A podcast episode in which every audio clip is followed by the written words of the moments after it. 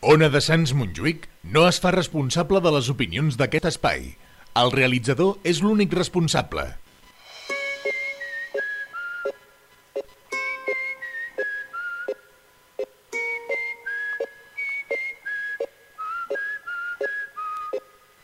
Tengo un perro viejo que no tiene raza. Me persiguió en la calle hasta mi casa.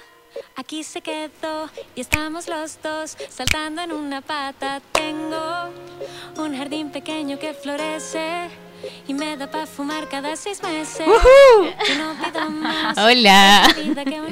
Buenas, buenas. Buen jueves, como todos nuestros jueves. Eh, buen día para todos. Buen, buenas mañanas en Chile. Para todas, para todes. Buena tarde aquí para el barrio de Sanz en Barcelona. Estamos de regreso en un nuevo capítulo de Las Pulsa. Estamos hoy día, vamos, nos va a acompañar eh, un grupo colombiano, una banda colombiana que se llama Messier Periné, que es eh, la música que, con la que nosotros partimos hoy, se llama Mundo Paralelo. Un- su último lanzamiento del 2020.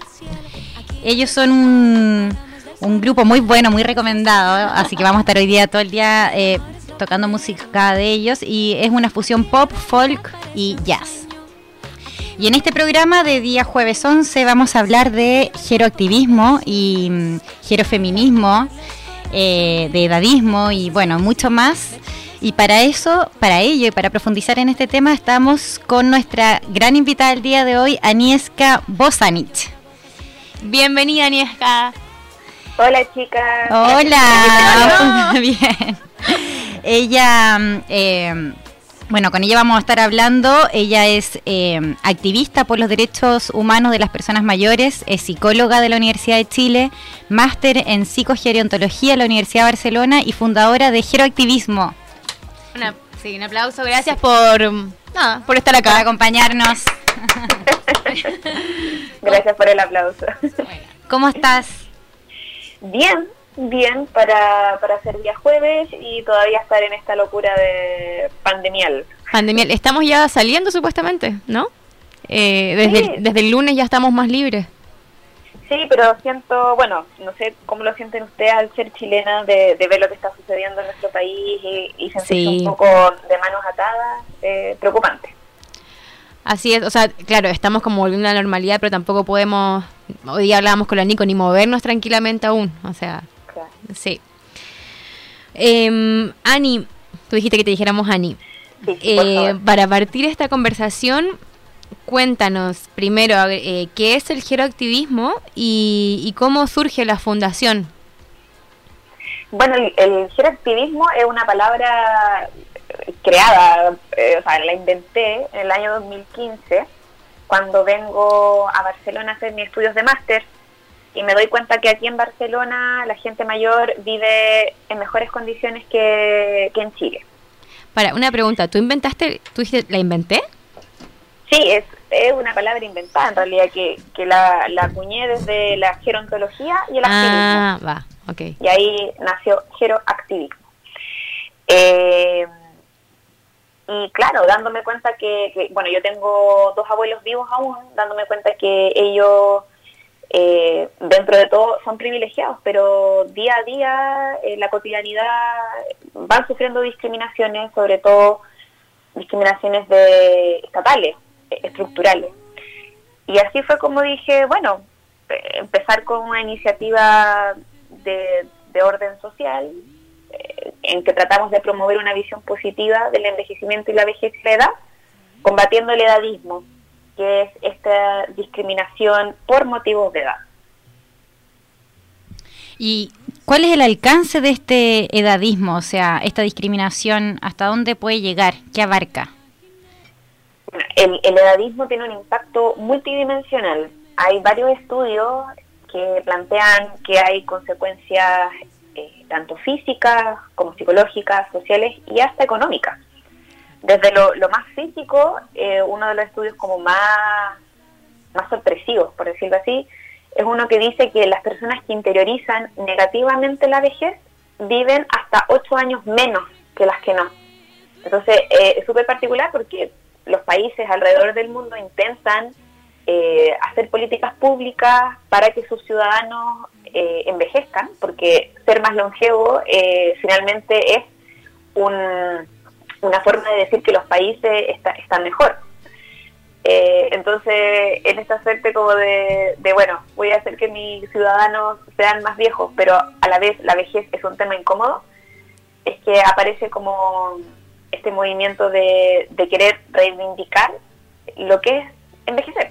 Claro, que mis ciudadanos vivan más, pero la dignidad, o sea, en, qué, en qué condiciones, ¿no? O sea, lo que dijiste que eh, la, preocupación con la que envejecen nuestros abuelos hoy en día, por ejemplo, en Chile, claramente no, es bueno que vivan más si, si al final la, dignidad eh, se, ve menospreciada de, todas maneras, claro, una cosa es como eh, tener muchos años y otra es la calidad de vida que se le pueda poner esos años. En Chile eso no se ve. Finalmente las personas mayores eh, tienen, eh, reciben pensiones de miseria que no les alcanza para, o sea, les alcanza para comer lo mínimo, de mala forma, pagar sus cuentas, se le va todo el dinero en los medicamentos y, o sea, en, ese sentido, las personas mayores en Chile eh, se viola sistemáticamente sus derechos humanos, día tras día. Entonces, claramente yo entiendo que la gente no quiera llegar a mayor en Chile, porque no quiere llegar a este estado de, protección total. ¿Y cómo se, cuál es la diferencia, por ejemplo, de envejecer en Chile o en Latinoamérica versus eh, envejecer en Europa? La, ¿Cómo has visto tú la experiencia? bueno, desde, desde aquí de, Barcelona podría decir, más que nada que es mi experiencia, ver desde, bueno, el estado de bienestar que, viven aquí en España, eh, el tema de las pensiones, eh, que claro, una vez se queda solamente en el tema de las pensiones, pero no dice, bueno, si, si una persona mayor tiene más dinero, puede acceder a diferentes cosas como la participación social, recrearse, ir al teatro, ir a, la, a la, discoteca que en Barcelona hay, eh, o, cosas tan simples, entre comillas, como tomarse un café en una terraza. En Chile tú no ves eso, porque la gente no tiene dinero para, para hacerlo. Y por otro lado, eh, la ciudad de Barcelona es muy amigable con eh, todas las edades. Tú vas viendo por la calle personas que van con bastón, con burrita, con silla de ruedas, porque la ciudad está preparada para que las personas eh, que tienen, por ejemplo, algún tipo de, dependencia o discapacidad puedan acceder a los espacios públicos. En Chile tú no ves eso. Ves calles que están deterioradas, eh, no ves espacios iluminados. Entonces hay varias cosas que hacen que, Chile no sea el mejor lugar para envejecer. Y hay una especie como de paternalismo o de infantilización de las personas mayores, o sea, en cuanto a, cómo quieren vivir, con quién quieren estar eh, para envejecer, cómo quieren llevar su vida, eh, cómo, cómo se lidia con eso. ¿En qué sentido? en el sentido del poder de decisión que ellos tienen como adultos eh, mayores eh, en cuanto a decidir respecto a su vejez, porque muchas veces se da el caso que son los mismos hijos o incluso a veces los nietos que como que se invalida un poco a veces la, la misma opinión o los deseos, los intereses que tenga eh, este adulto mayor y y, se genera una especie como de paternalismo de la gente que está alrededor respecto a, a, lo que él quiere hacer o ella quiere hacer. Claro, este, eh, yo soy una convencida que todos estos paternalismos, ya sean familiares o, sociales, tienen hacen desde el edadismo. No han dicho toda la vida que las personas mayores, o sea, no, no han puesto este estereotipo de personas mayores como dependientes, como las pobrecitas, como la poco autónoma, que nosotros no nos lo, lo vamos creyendo. Entonces las familias toman este rol como de cuidadores eh, sin pensar que esa persona mayor eh, es autónoma y está en todo su derecho de tomar sus decisiones. Y por otro lado están las personas mayores que también se creen esta idea de que al cumplir 60 eh, yo ya no sirvo más y tampoco pelean estos derechos. No sé si se entiende como... Sí, sí. Entonces, eh, está esta dinámica como viciosa de, del impacto del edadismo en esta dinámica familiar en la cual se ve que la persona mayor es como cumple 60 años, no, yo voy a decidir por él porque ya está viejo o vieja. Claro. Como fundación, ustedes eh, nacen en el 2015, ¿qué, qué están haciendo eh, en este activismo? Bueno, tenemos varias líneas. En realidad este, nacimos como una plataforma virtual y ah. que ya hace un año eh, y yo en ese tiempo decía que era un poco de activismo de cartón, eh, pero ya después entendí que el ciberactivismo es igual de importante que el activismo eh, físico. Sobre, todo ahora que tampoco nos está quedando otra opción que, adaptarnos, que también es un tema para los más, para los adultos mayores, o sea, adaptarse a esta forma de, la vida cibernética. Entonces, ahora mm, en enero conformamos la fundación y tenemos eh, tres líneas de desarrollo, eh, un poco de educación y difusión de la ciencia, intentando que tanto niñas, niños, niñas y jóvenes eh, y adolescentes no vayan, que no interioricen esta, estos estereotipos negativos de edad. También trabajamos con adultos para que también no empiecen como amigarse con su futura vejez y con personas mayores para que disfruten, se empoderen en esta etapa, en su última etapa vital. También hacemos asesoría y consultoría, a veces nos van llegando eh, medios de comunicación preguntando, eh, universitarios, organizaciones civiles y sociales. Eh, y, también últimamente nos han llegado muchas compañías de teatro para para intentar hacer guiones que no sean edadistas. Y por último, la investigación. También vamos haciendo investigación eh, específicamente en Chile. ¿Y cómo, cómo llegan eh, hasta el gerofeminismo? ¿Cómo, ¿De qué se trata? Eh, si nos puedes contar un poco.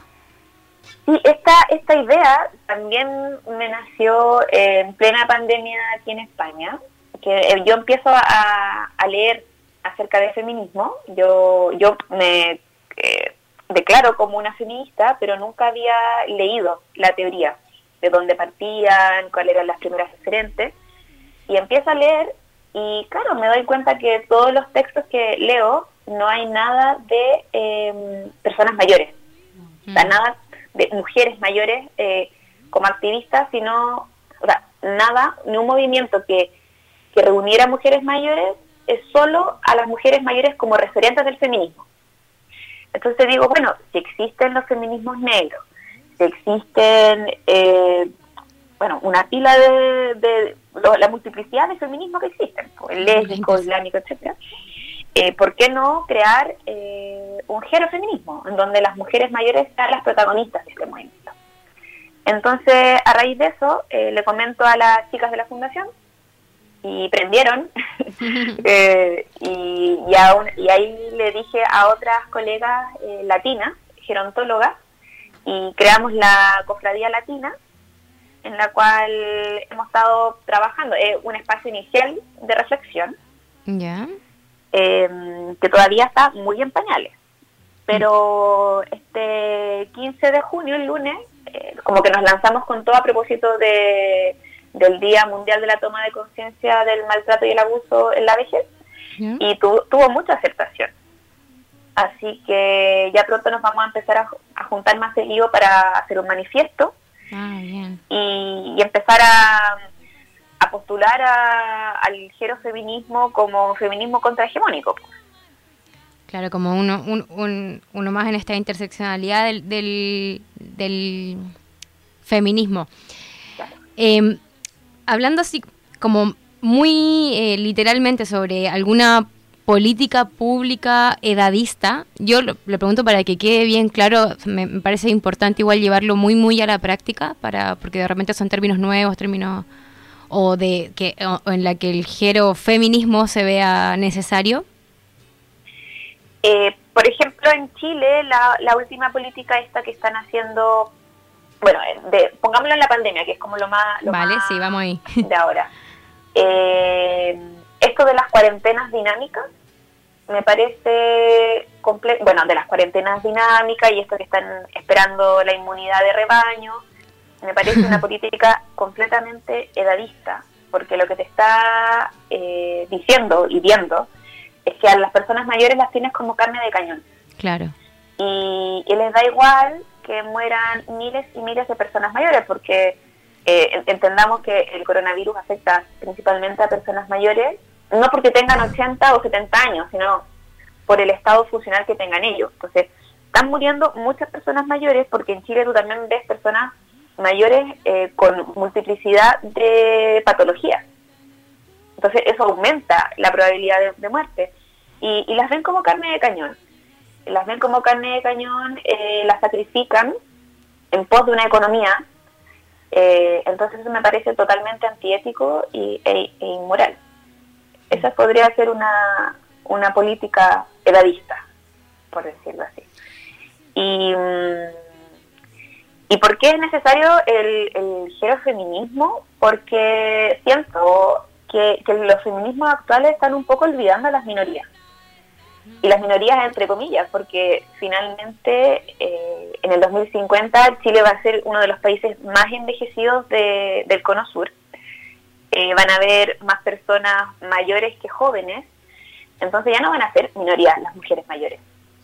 Y siento que es el momento, eh, con esta cuarta ola, de, empezar a hablar de esto, de, no dejarlas fuera, así como a las otras minorías, entre comillas, de identidad de género, eh, afrodescendientes, etcétera. Eh, yo creo que es importante entender que las luchas están entrelazadas y conectadas, entonces no podemos dejarlas fuera de la discusión. Claro, y desde el, y desde el feminismo además por ejemplo, una, una abuela, ¿hasta cuándo, eh, cuándo se acaba el trabajo doméstico? O sea, luego de que criaron a sus hijas, hijos, eh, luego siguen con sus nietos o más o solo sacando, dejando de lado la crianza, solamente las labores del hogar. ¿Cómo son en general las políticas públicas respecto de este trabajo no remunerado que tienen las mujeres hasta muchas de ellas hasta, hasta que hasta su muerte, hasta su último día? Primero decir que no todas las abuelas son mujeres mayores y no todas las mujeres mayores son abuelas. Claro, Eso también es, una distinción como importante para nuestros radioescuchas. Eh, y claro, en Chile no hay una política eh, seria acerca de, los cuidados que, hacen las, mujeres mayores eh, y los trabajos domésticos. Generalmente se invisibiliza eh, y muchas veces dice, existe este discurso de, estereotipar a las personas mayores como pasivas, como no productivas.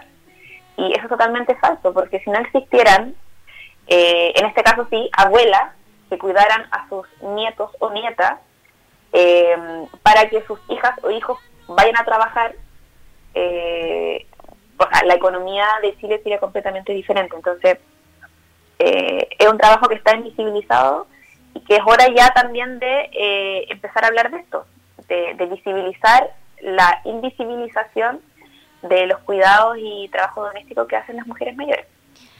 Y con respecto a las disidencias adultos mayores, eh, si nos puedes hablar un poco de la realidad mm, que en Chile versus la de acá o, tu visión un poco.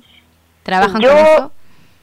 Mm, todavía no. Va el día viernes eh, estamos intentando hacer un live eh, por el Instagram de Geroactivismo acerca de justamente esto que tú me preguntas, como la, el lesbofeminismo mayor, por decirlo así. Estaba contactando una organización allá en Chile para que también nos cuenten su experiencia de ser mujeres mayores eh, lesbianas, porque no es lo mismo. No, no es lo mismo. Yo vi un Ay, perdón. No, es que yo acá... Eh, yo estudié fotografía y me acuerdo que había una, en una clase, una, nos mostraron una fotógrafa que tiene un fotodocumental, que lo, lo voy a subir después, que habla precisamente de eso, de, de entre comillas, salir del closet, de eh, ya sea viviendo en un, en un asilo, por ejemplo, o parejas de mujeres que, que viven juntas en, en estos asilos donde que son como, como o sea, casas de reposo, escondidas también de sus pares, porque, o sea, esos prejuicios, ellos aún los, muchos los tienen. Em, e, esto es un tema y están súper solos, me parece. Las sí, de todas maneras, mayores, sí. eso si, tú te vas, si te pones a pensar que las mujeres sobre, somos penalizadas siempre, nacemos mujeres y ya estamos penalizadas por ser mujeres, pero a medida que vamos avanzando en la vida eh, y envejecemos, ahí somos doblemente penalizadas por ser mujeres y por ser mayores. Entonces a eso tú le vas agregando ahora esta pregunta, mujeres lesbianas, peor, mujer lesbiana afrodescendiente, peor, mujer afrodescendiente, eh, indígena, y pobre mm. y y todas las minorías, bueno, eh, orientación sexual, discapacidad, etcétera, identidad de género. Entonces, eh, le va agregando y, claramente estas personas eh, viven en soledad. Hay estudios que dicen que la comunidad LGTBI plus mayor tiene mayor sintomatología de depresión, de ansiedad, al parecer abusos de sustancias por, por este hecho de discriminación. Entonces, eh, claro, es algo que de lo que no se habla, lo que, no se visibiliza y creo que, es hora ya de, hacerlo.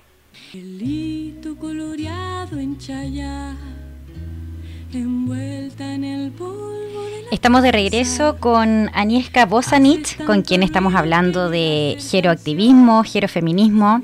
Nos contaba que este movimiento geroactivista es eh, nuevo, es reciente.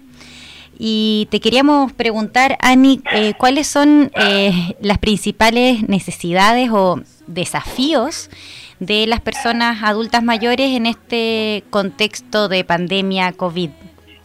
Bueno, el COVID un poco ha venido a dejar en evidencia que las personas mayores en Chile viven en desprotección, como decía anteriormente. Eh, y una de las herramientas, como para dejarlos peor todavía, el edadismo, o estas políticas que hablamos anteriormente, que han venido sucediendo, eh, como, no sé, desde la esta idea de, los salvoconductos eh, digitales. En Chile, la mayoría de las personas mayores no, no tienen internet el 54% no más tiene acceso. Y esto porque no saben usar los smartphones. Entonces, ya ahí ves una, una, un impacto específico a las personas mayores. Claro, porque además tienen que estar aislados de gente más joven que pueden ser potenciales focos de contagio. Entonces, en general, a, los adultos mayores se les ha aislado bastante del resto de las personas y cómo hacen para eh, cosas tan simples como comunicarse con sus familiares. Eh, eh, cómo, cómo, ellos denuncian, por ejemplo, si son víctimas de, violencia hacia ellos como personas mayores. bueno, ahora hay un, un, teléfono que ha puesto Senama, que se llama Fono Mayor, en donde se pueden hacer preguntas y denuncias pero no sé si eso vaya a correr después de, de, la pandemia. Al menos por ahora está está funcionando para diferentes cosas. Mm. Pero claramente eh, en, en, las personas mayores cuando sucede maltrato, abuso, eh, también está súper oculto, porque generalmente lo, hacen los familiares y, muchas mujeres mayores tienen muy interiorizado esto de la violencia psicológica y nunca lo, lo ven como algo malo. No sé si se entiende, como como que ya tantos años han vivido en esta dinámica de maltrato que no lo sienten como un maltrato, no se ponen en el lugar de la víctima y, eso hace mucho más difícil el, denunciar. Claro, o sea, ¿cómo ellos pueden reconocer realmente que están siendo víctimas de maltrato? Porque cuando, ¿desde cuándo nosotros podemos dar eh, tener conciencia de que estamos frente a una situación de edadismo o nosotros estamos siendo edadistas? O sea, la sociedad, ¿cómo hay una cultura del edadismo? ¿no? Desde... sin duda. Vivimos en una cultura eh, edadista, desde que, como lo comentábamos antes, estructuralmente eh, Chile viola eh, sistemáticamente los derechos humanos de las personas mayores.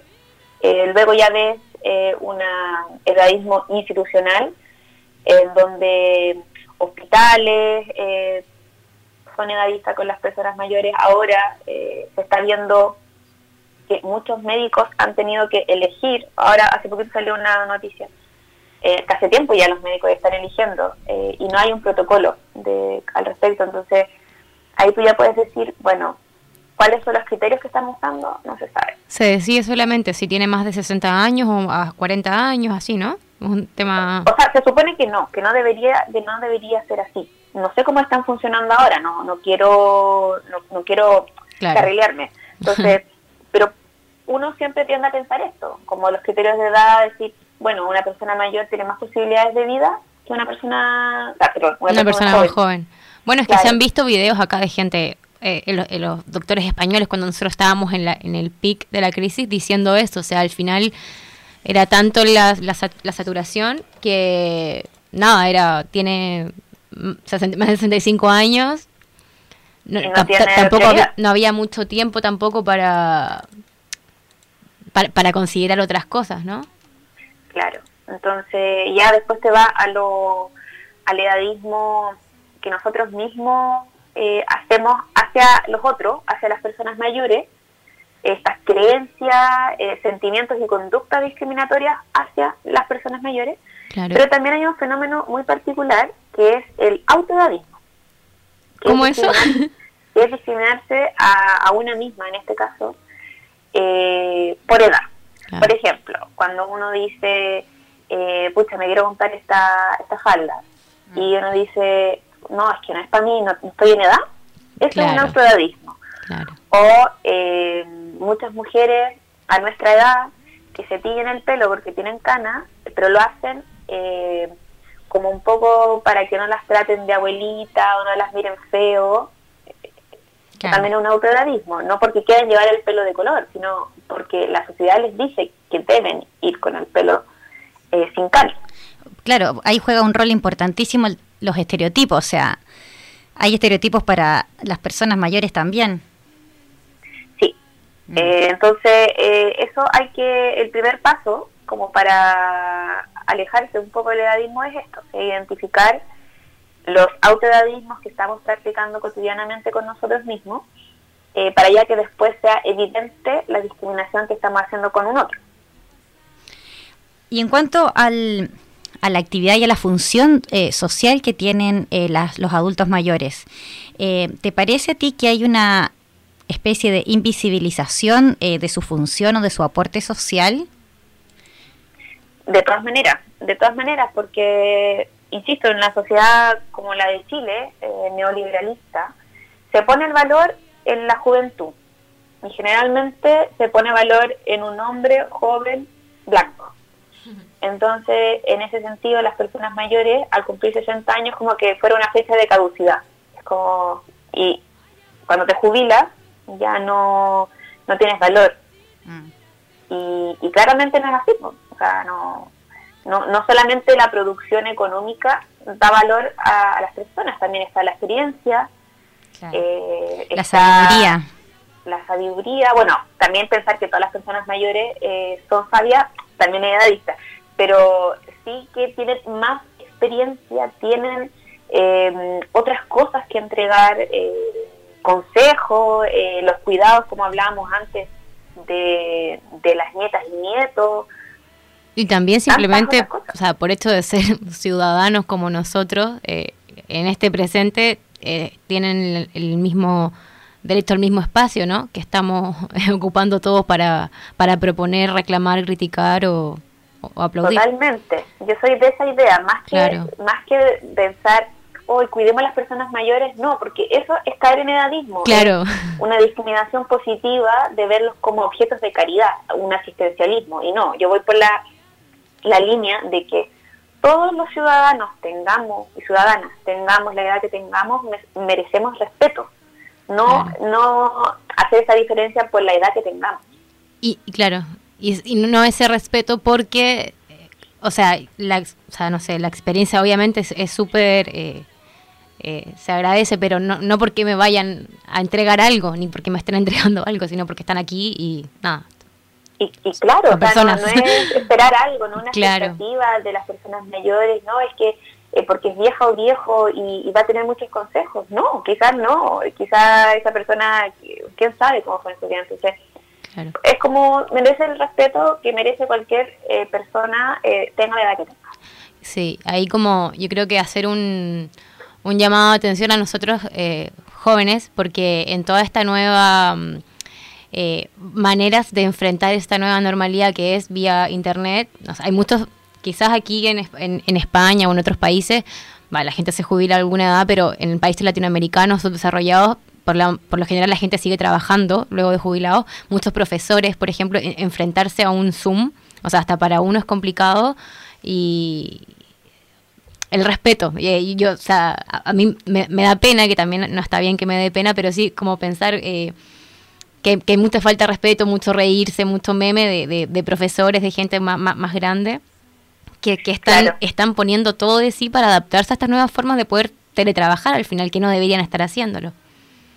Claro, y eso eh, también pasa mucho esto de decir, no, es que las personas mayores eh, no saben tecnología. Claro. Y, y, no es así, porque eh, te aseguro que hay personas mayores que seguramente saben mucho más que nosotras mismas, que yo también yo me considero súper analfabeta digitalmente. Y eso no tiene que ver con la edad, tiene que ver con, con las motivaciones y los intereses de cada persona. Eso, y quiero... Qué hermoso también, o sea, ahora que lo pienso, quizás hace tres años no diría esto, pero ahora 2020, qué lindo, quizás ser ignorante en tanta tecnología y tanta cosa, estar un poco más desconectada, más conectada a otras cosas que, sí, que a las pantallas. Sí, es, es cansador y yo creo que ellos, bueno, también esta suerte de que lo están viviendo peor y no necesariamente. Hay, hay varios estudios y han salido como noticias de que las personas mayores eh, no lo están pasando tan mal en comparación con otras generaciones, ahora en las, en las cuarentenas. Es que nosotros, claro, los millennials o la generación Z, no sé, es como eh, los adultos mayores es, es, una vida más parecida a, como era antes, me parece, o, o más, más, pausada, más, más, más, presente a la que estamos acostumbrados nosotros. Entonces, al final, no somos los mejores preparados nosotros y creo que la, la, la ansiedad, estas angustias se nos están manifestando más a gente más joven.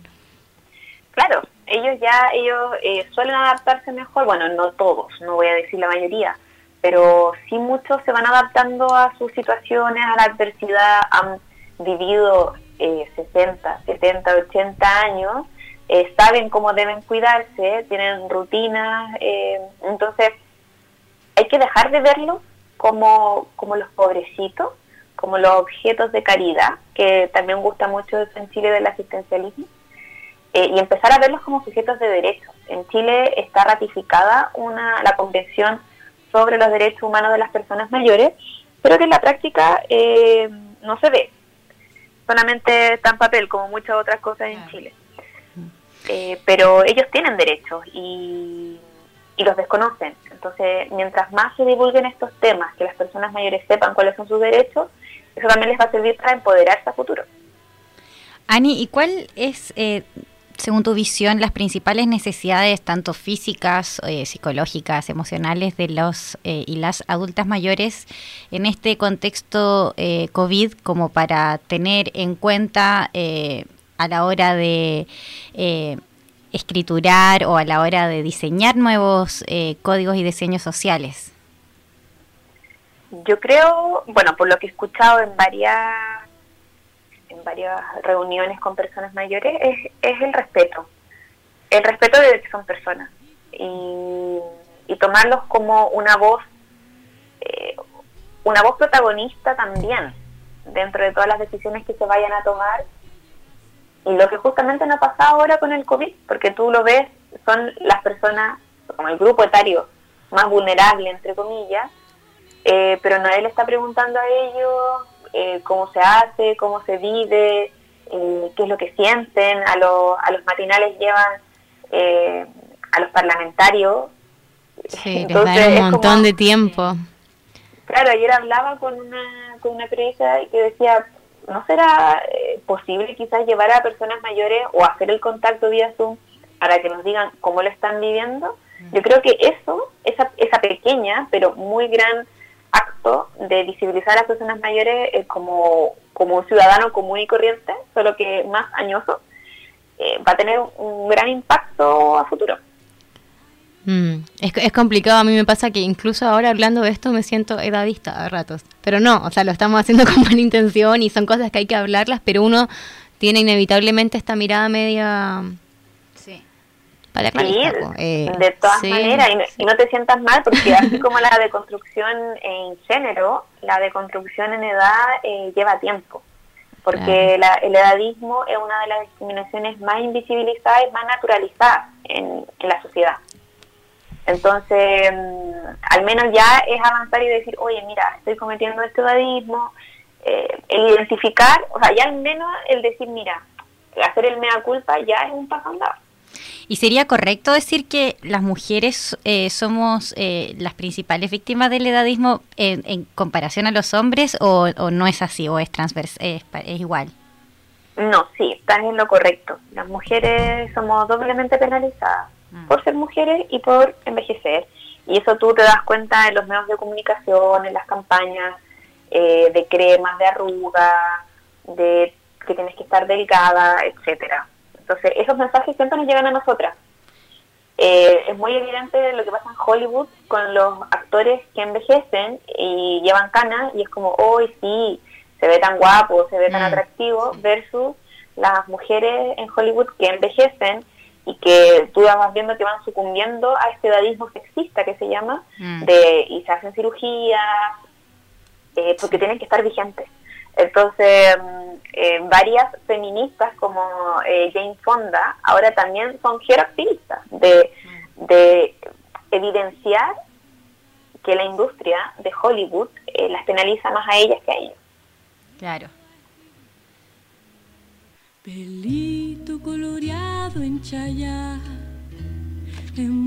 Hola, estamos de vuelta Em, con Ani aquí en Las Pulsa. Nos pueden seguir en Instagram, arroba Las Pulsa. Estamos conversando de geroactivismo, gerofeminismo. Y ahora vamos, bueno, que igual lo hacemos casi siempre, pero vamos a irnos directamente a Chile. Y Ani, te queríamos preguntar, em, yo vi en una entrevista que tuviste eh, que hablaban, ustedes hicieron unos cabildos como fundación, ¿no? Sí, es, bueno, si me puedes contar un poco de qué se trataron, qué, temas trataron, eh, la recibida de la gente, un poquito. Eh, bueno, es, la idea de, hacer esto, estos, estas charlas cabildos que le llamamos, nace con una con la secretaria de la fundación, eh, porque desde el comienzo del estallido social empezamos a notar que se comenzaban a emerger diferentes como voces que provenían desde la marginalidad. Estaban haciendo cabildos feministas, eh, de población LGTBIQ, etcétera. Bueno, de niños y pueblos originarios también. Entonces empezamos a darnos cuenta eh, que no había nada de, de que, que intentara hacerlo de forma intergeneracional. Entonces nos pusimos de acuerdo eh, y, y, esto fue mucho antes de que de empezar a, a ver una nueva constitución como algo viable. Entonces hicimos estos encuentros intergeneracionales para repensar la vejez a propósito del estallido social, como que fuera una excusa para empezar a pensar una nueva vejez. Y ¿Qué eran los principales eh, puntos que se trabajaron en estos cabildos? O, lo que coincidía, como las inquietudes que coincidían de las personas que asistían. Vale, sí, como fueron intergeneracionales, al final pusimos todo, eh, la sistematización de datos, que todavía no, la terminamos, pero hay algunas ideas dando vuelta, fue no solo de las personas mayores, sino de todos los asistentes. Y en relación a eso, las, las principales conclusiones fueron de pasar de la noción de dependencia a interdependencia, de entender que todas las vidas están interconectadas y que finalmente las personas mayores eh, son parte más de uno de estos engranajes de lo que es la vida. Eh, también salió el tema de em, la relación con y entre las personas mayores, de, esto que hablábamos antes, ¿no? Del respeto, la tolerancia, la empatía. Y ellos también decían que querían ser vistos, valorados y escuchados. Eh, Súper importante para ellos eso. Y, eh, por supuesto, generar cambios estructurales a nivel macrosocial, es decir, contar con instituciones que puedan entregar eh, soluciones eficaces para sus necesidades. Ya basta de mirarlos como ciudadanos de segunda clase. Y em, también cambiar esta noción edadista del envejecimiento y la vejez Es decir, pasar de una visión asistencialista a eh, una visión de una persona mayor con sujetos y empoderados. Y en esta línea, ¿qué elementos aparecen como fundamentales a la hora de hablar de una nueva constitución antidadista? Eh, bueno, fundamental es que eh, los actores que vayan a hablar de la nueva constitución sean de diferentes edades, que no sean, bueno, lo otro importante es que no sean solamente eh, estudiosos ni intelectuales, porque, claro, me podrían decir, y como tú, que tienes todas estas credenciales, estás hablando de vejez, eh, pero finalmente en la fundación lo que queremos hacer es ser un intermediario para que eh, organizaciones o incluso el Estado escuche las demandas de las personas mayores, porque lo que nosotros estamos diciendo no es nada nuevo. Y eso es lo más lamentable aún, porque hay eh, dirigentes y dirigentes que vienen años trabajando en esto, años trabajando en la rebaja del pasaje, años eh, pidiendo que se haga un ministerio de la persona mayor, del envejecimiento y la vejez, pero le van cerrando las puertas, eh, le dicen que no hay plata y en realidad se sabe que son es una falta de voluntades políticas. Mm. Entonces, eh, claro, nosotros queremos hacer este trabajo como intermediario, eh, pero sobre todo pensando que ellos y ellas son los protagonistas. Mm. Y en esa misma línea, eh, ¿Cuál es tu visión respecto del rol eh, de las mujeres eh, adultas mayores en este levantamiento popular en Chile? Eh, fundamental mm. y, viene como a reforzarse con, lo que está pasando ahora con el COVID, con las ollas comunes, por ejemplo, que históricamente son mujeres las que se hacen cargo de esto de los cuidados, las dirigentes eh, de las poblaciones, eh, o sea, sin ellas eh, la historia de Chile eh, sería totalmente diferente. Entonces, hay que ir más a lo territorial, preguntarle a la gente cómo lo hace, cómo lo vive, para que no pase esto que después dice que nuestros políticos dicen que no, conocían el nivel de hacinamiento que, que se vive en Chile. Oye, yo en este punto quiero eh, hacer, darle un aplauso a mi abuelita, ah. Marilu, Marilu no que ella, desde que yo sé, me acuerdo, no, pues cacerolazo, no, aplauso. ah, bueno, ya, es un, es un cacerolazo de ruido, cacerolazo positivo. Eh, siempre trabajando en la junta de vecinos, eh, más de lo que debería, yo creo. Así que toda mi admiración, un aplauso para ella. Un aplauso. los adultos mayores, o sea, claro, las mujeres en, las ollas comunes y, los hombres eh, adultos mayores en esta eh, en este estallido, o no nos gusta llamarle estallido, sino en este levantamiento popular que se organizó en Chile el pasado 18 de octubre y ahora espera para esta nueva versión, ¿no? De, después de, del COVID. ¿Cómo ves las posibilidades que tienen los adultos mayores en esta segunda vuelta que se espera después de la cuarentena? Yo espero, eh, realmente, yo soy súper positiva, bueno, a veces soy positiva, a veces negativa, pero en estos temas eh, tiendo a ser muy positiva. Y creo que tanto el estallido, bueno, el levantamiento, eh, como ahora lo del COVID, espero que nos dé la oportunidad de repensar la vejez, de que las generaciones más jóvenes entiendan que hablar de vejez no la atañe solamente a los viejos y viejas, porque finalmente todos vamos a llegar allá.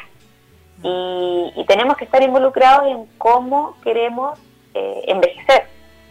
Así que espero que esta sea una buena oportunidad para eso, para que las personas mayores eh, acompañen las luchas de la tercera y la cuarta edad en esta eh, y en vías de hacer una nueva constitución que sea antidadista y que tener 60 años no signifique una muerte social.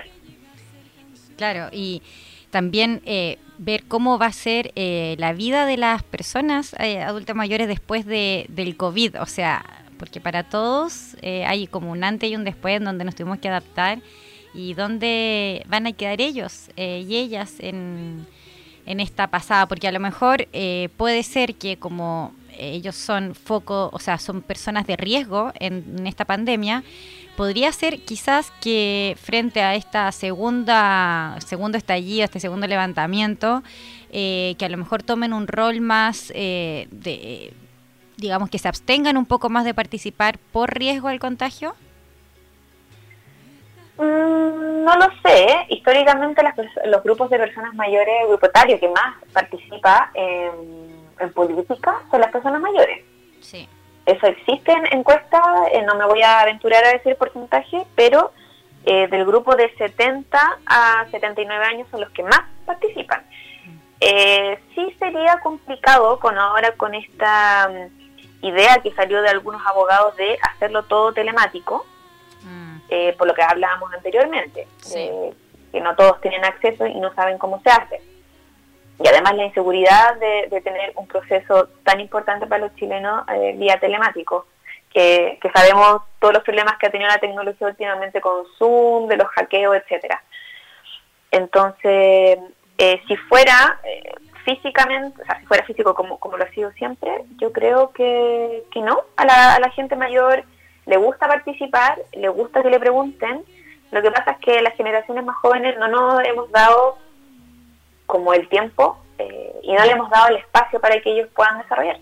Claro, eso digo en el contexto eh, más que del plebiscito, sino como de las manifestaciones, eh, las grandes aglomeraciones de gente, como eh, puede ser que a lo mejor ahí haya una baja en la participación por riesgo al contagio eh, o mm, podría suceder, mm. podría suceder, pero, o sea, para el, inicio del, levantamiento vimos muchas personas mayores, de hecho nosotros nosotras hicimos una recopilación de fotografías. Todos los días domingos presentamos las fotos que nos enviaban nuestros los activistas o bien que encontrábamos nosotros por redes y que eran muchas personas mayores, eh, claro, en comparación eh, con los más jóvenes son menos, pero pero me imagino que si mantenemos la, la distancia y todo lo, preventivo, que mascarilla, no debiese verse menos a lo que había antes. Espero que no. O quizá al revés, de repente la gente más paranoica somos nosotros. Yo acá en España todo el tiempo veía igual a la, a la gente mayor en la calle paseando con su mascarilla, tranquilos, pero no sé, también va a estar complicado para todos volver a estas aglomeraciones de gente. O sea, con el COVID no, no, no sabemos. Sí, totalmente. O sea, yo hablando por mí, a mí también me dio una especie como de agorafobia, como una ansiedad de estar fuera por todo esto de, de, contagiarme. Y fue difícil volver a la vida, entre comillas, normal, de salir, de saber que puedo ir a, hacer mis cosas sin horarios. Entonces, yo creo que hay que pensar que todos vamos a estar afectados, no solamente las personas mayores, eh, y claro, son el grupo de riesgo, pero como tú dices, ellos eh, creo que llevan la delantera en esto de saber manejar eh, las emociones. Claro. Y acá en Barcelona, ¿cómo has visto tú la respuesta de la gente de la tercera edad frente a esta nueva normalidad, esta dinámica de desescaladas, horarios limitados? ¿Cómo, ¿Cómo ha sido su comportamiento también cívico frente a estos nuevos códigos ¿Encuentras que, estuvo bien pensado por parte del, Estado, esto, los horarios para ellos, etcétera? Yo creo, o sea, a ver, esto de, las cuarentenas para algunas personas y para no, como lo que está se hizo en Chile, encuentro muy edadista, porque es como, a ver, protejamos a todos nuestros ciudadanos independiente de la edad que tengan, porque si bien las personas mayores son grupo de riesgo, también los otros grupos etarios eh, son focos de contagio. Aquí esto de los horarios eh, también me pareció un pelín edadista, pero también entiendo que, tampoco podemos eh, no hacer nada o dejar a, las personas mayores en la casa. entendí el punto y me pareció que dentro de todas las políticas que hubieron fue una de las más como amigables con las personas mayores de darle un espacio para que ellos pudieran caminar, pudieran tomar sol, eh, como más protegidos.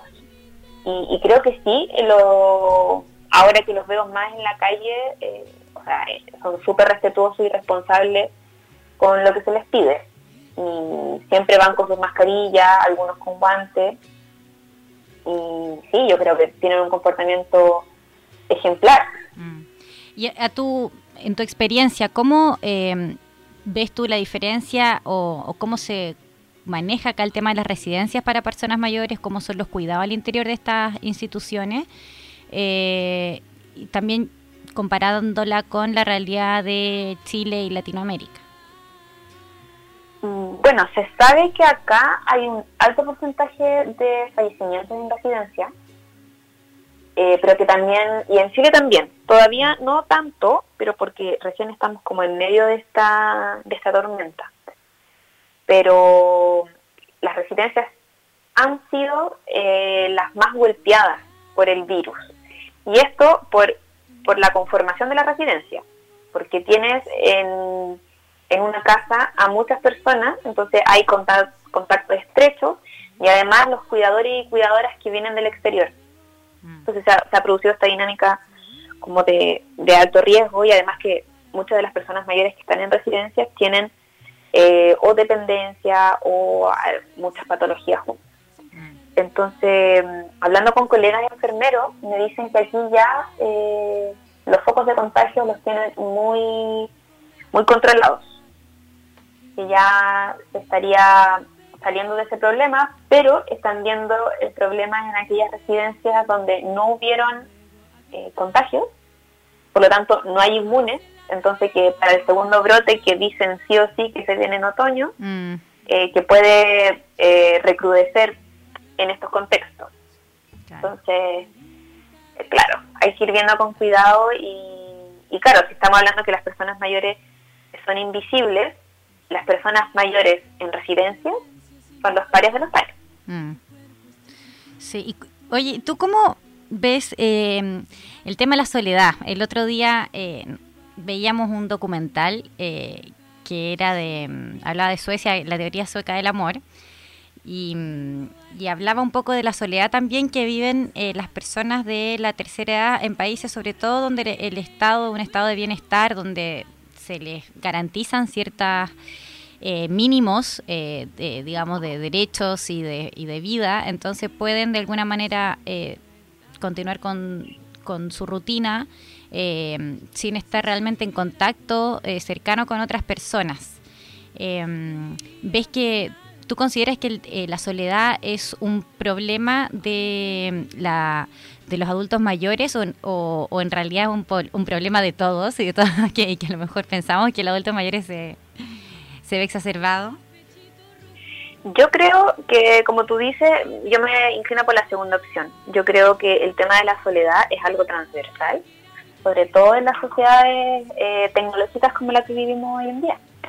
Entonces, claro, eh, no, he visto el documental para ver cuál es el tono en el cual desarrollan la idea de que las personas mayores eh, viven en soledad, porque claro, o sea, no, no hay que desconocer que también muchas personas mayores viven en soledad involuntaria, porque también hay que hacer esa distinción de las que viven en soledad voluntaria, porque es algo que ellos decidieron y así les gusta vivir, versus los que están solos y solas eh, contra su voluntad. Entonces, es importante hacer esa distinción. Y en ese caso, los que están en contra de su voluntad, ¿cómo, eh, ¿quién se hace cargo ahí? Eh, se me ocurre que tiene que ser el Estado con sus políticas públicas, pero en contextos, por ejemplo, como el de Chile, donde tenemos un Estado que realmente se maneja de manera, eh, a mi modo de ver, miserable frente a, las necesidades de las personas mayores y no bueno, de, todas las personas, eh, ¿cómo, ¿cómo se abordan esos casos?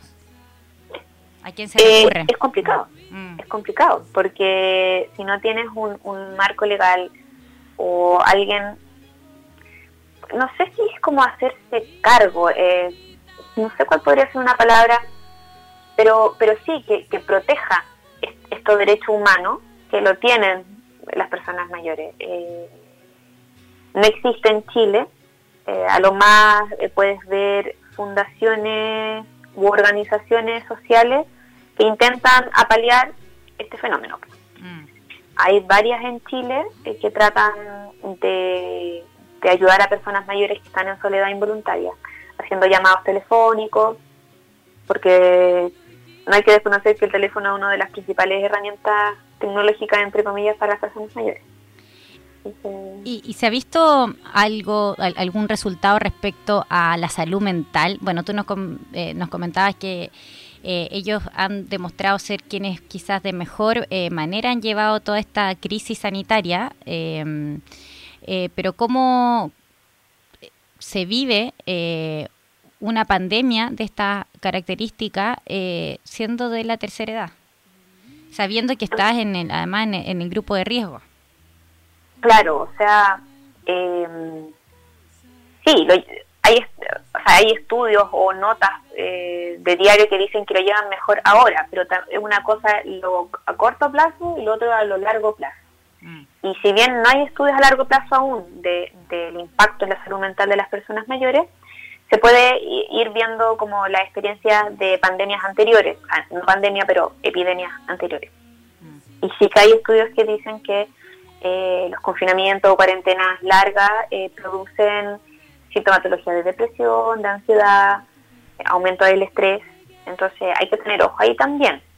Y sobre todo, también ahora salió hace poquito un estudio aquí en España que hablaba del impacto de cinco semanas de confinamiento para personas con Alzheimer y eh, con deterioro cognitivo, que tampoco se habla mucho de eso. No, pues nada. Que tiene a una persona eh, que está eh, con mucha sintomatología neuropsiquiátrica, que está agitado, que está ansioso, porque sus rutinas han sido rotas por la cuarentena.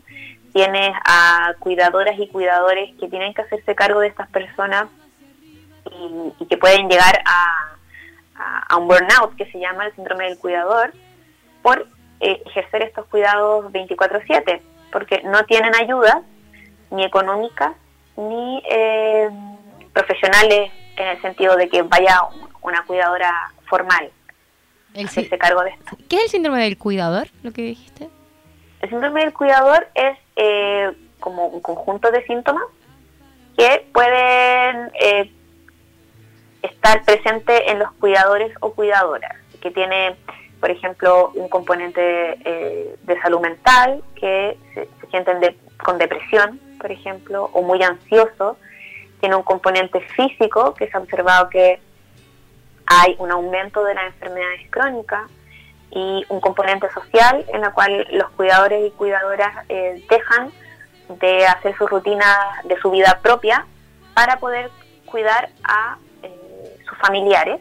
Claro. Eh, dejan sus su trabajos, coloreado en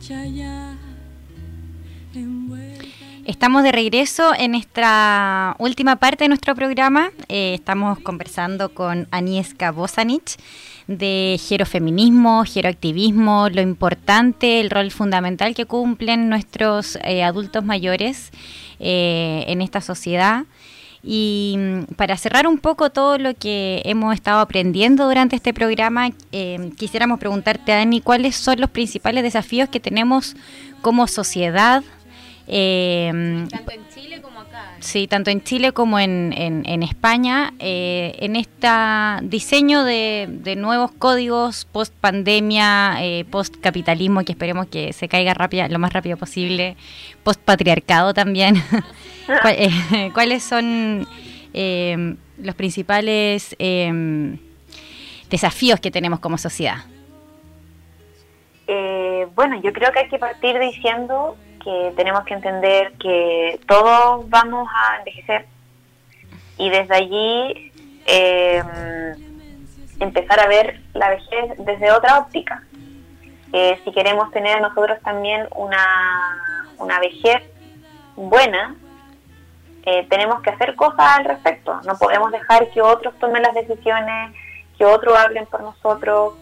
Eh, y en eso eh, tenemos que ser conscientes de que todos tenemos que hablar jóvenes, adultos, personas mayores, en pos de una, una sociedad más inclusiva con las personas mayores. En segundo lugar, entender de la interdependencia, que todos dependemos eh, de todos, y eso se dio mucho con, con lo del COVID ahora, que una incluso una interdependencia global, que lo que pasó en China se vino a España, lo que pasó en España se fue a Chile, Em, entonces, tratar de eh, migrar hacia una sociedad más amigable, sin duda, más inclusiva, eh, que integre a la gente, porque esa es la única forma, creo yo, de, de que a futuro vivamos mejor. Claro, eso con nuestros adultos mayores y como, como dices tú, con todo, con básicamente. Em, y no solamente entre las personas, sino también con el medio, con la naturaleza múltiple, porque esto parte del aprendizaje de no hablar más de medio ambiente por el programa que tuvimos con La Paz. Saludos para Paz, Aedo. Eh, pero la relación que tenemos con la, naturaleza, que tenemos con, con, los planetas, que tenemos con, o sea, entre todos eh, estamos aquí. ¿Seremos capaces? Sí, o sea, de, de todas maneras el medio ambiente eh, es un tema trascendental y, y que tampoco están eh, pensadas para las personas mayores. No hay capacitación, no hay formación.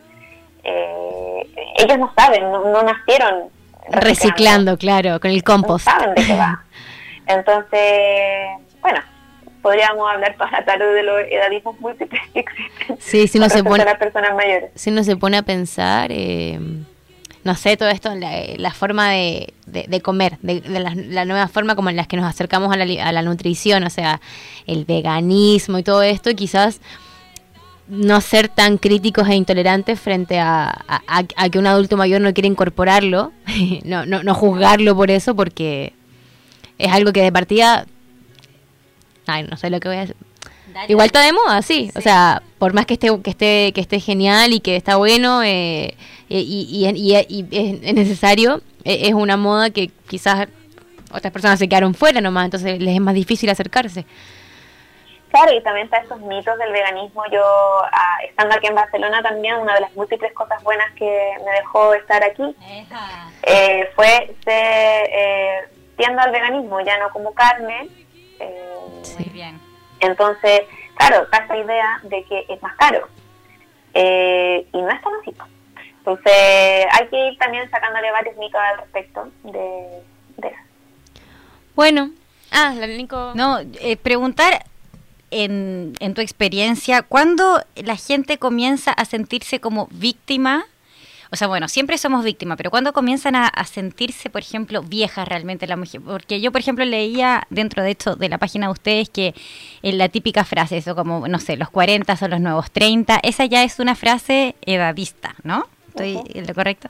¿Y tienen alguna, no sé, rango de, edad donde comenzamos a sentirnos viejas ya en serio eh, y somos como, empezamos a sufrir estas consecuencias más directas eh, de, estos estereotipos sociales?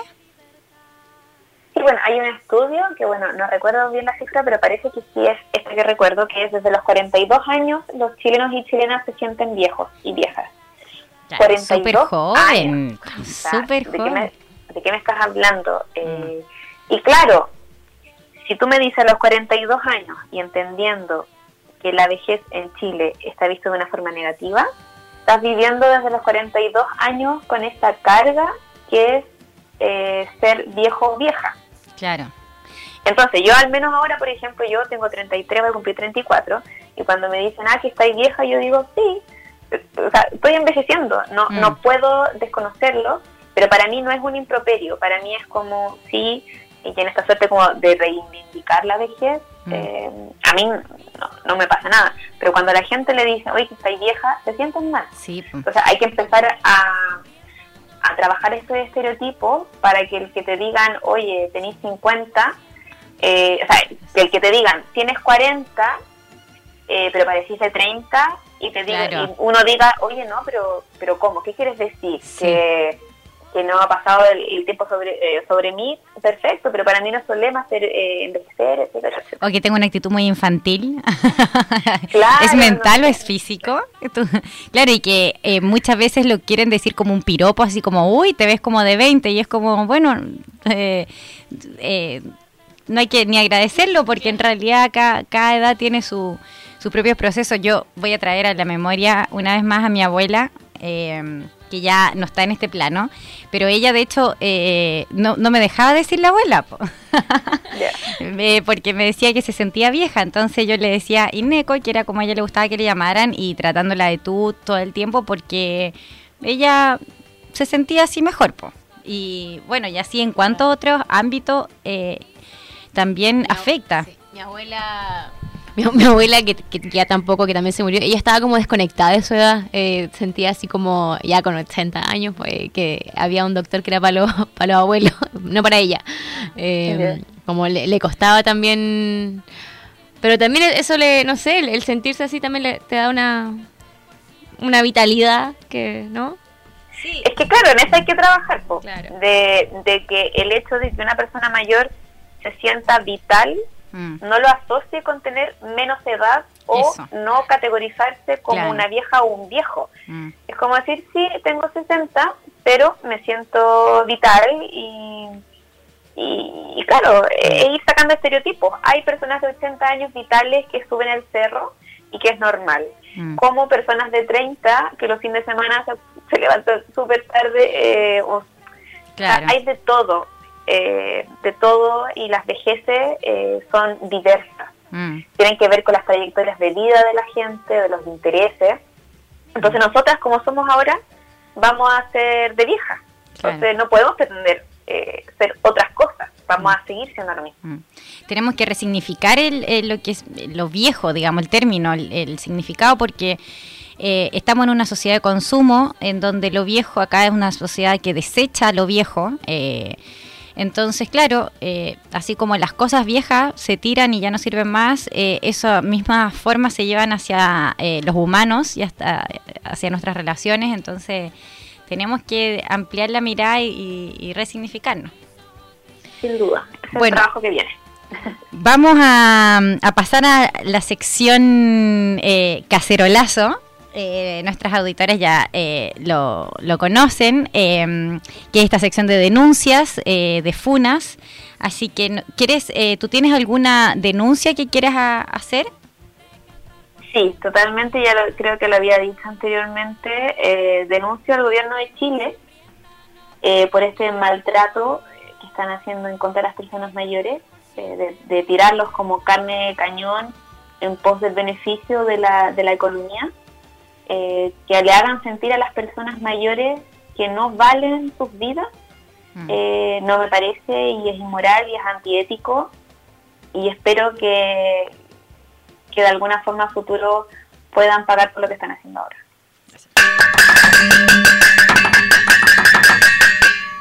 Cacerolazo. Bueno, acá de parte de- del programa de, de las Pulsa, un, una, un cacerolazo a carabineros de Chile por eh, de- denunciaron al colectivo Las Tesis por atentados contra la autoridad y amenazas. Eh, nada, patético.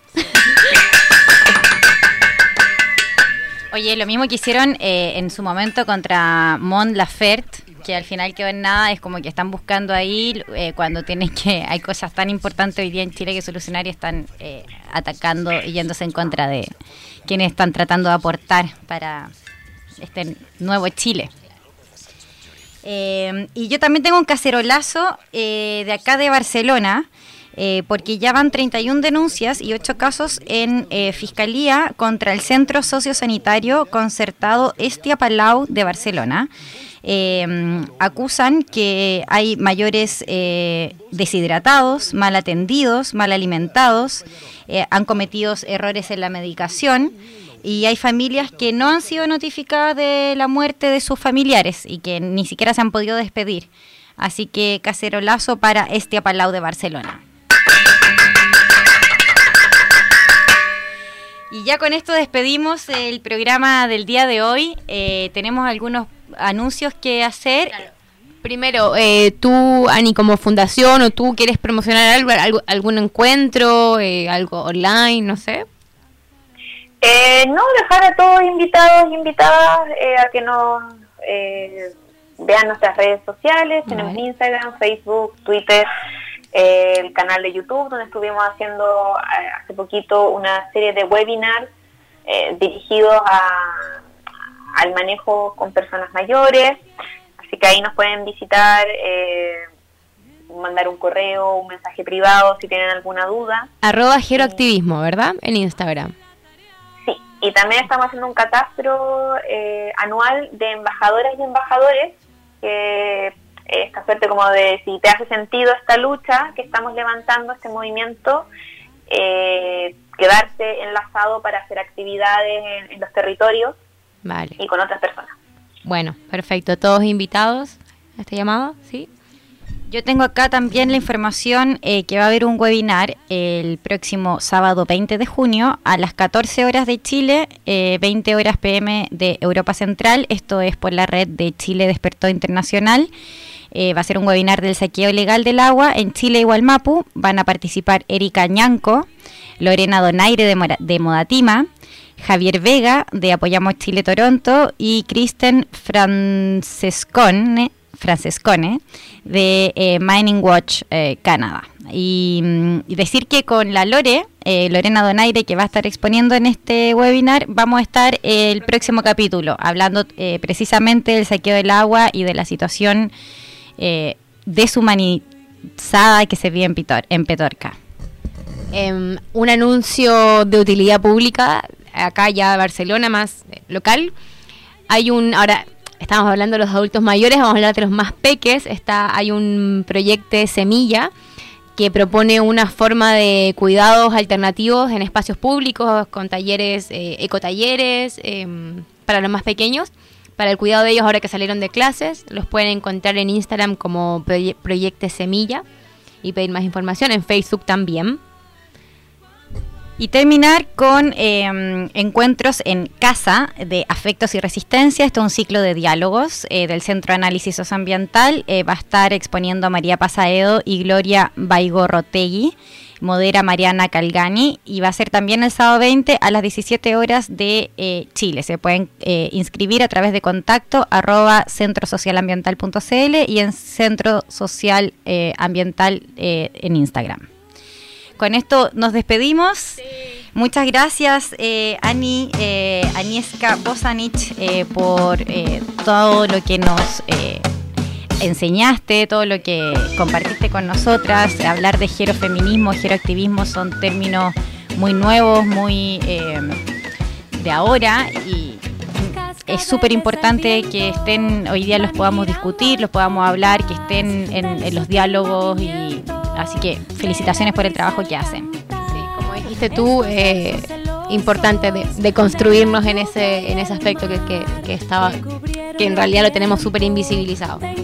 Sí, gracias chicas por, por el espacio. Como siempre suelo decir, estos espacios son súper escasos. No hay gente que, o sea, los comunicadores o cualquier persona no le gusta hablar de vejez, es incómodo. Eh, por lo tanto, estos espacios se agradecen mucho para, para poner en la agenda temas que también es importante. Vamos a, va a quedar este programa en Spotify para que nos escuchen, eh, para que nos escuchen, nos pueden seguir, las pulsa en Spotify y en, Instagram, arroba las pulsa, en Facebook tenemos página, va, a quedar el capítulo, pero subimos extractos también de lo que hemos estado hablando. Nos vemos, nos sí. ¿Con qué canción nos vamos a ir? Con Encanto Tropical.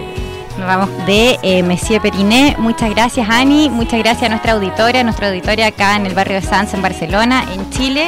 Y nos vemos la próxima semana. Encanto Tropical.